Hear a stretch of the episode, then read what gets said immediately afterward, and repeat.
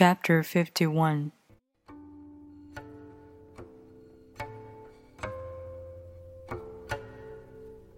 Every being in the universe is an expression of the Tao. It springs into existence. Unconscious, perfect, free, takes on a physical body. Let circumstances complete it. That is why every being spontaneously honors the Tao. The Tao gives birth to all beings,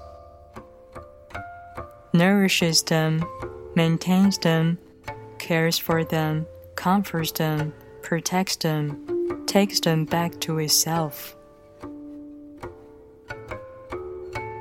Creating without possessing, acting without expecting, guiding without interfering. That is why love of the Tao is in the very nature of things.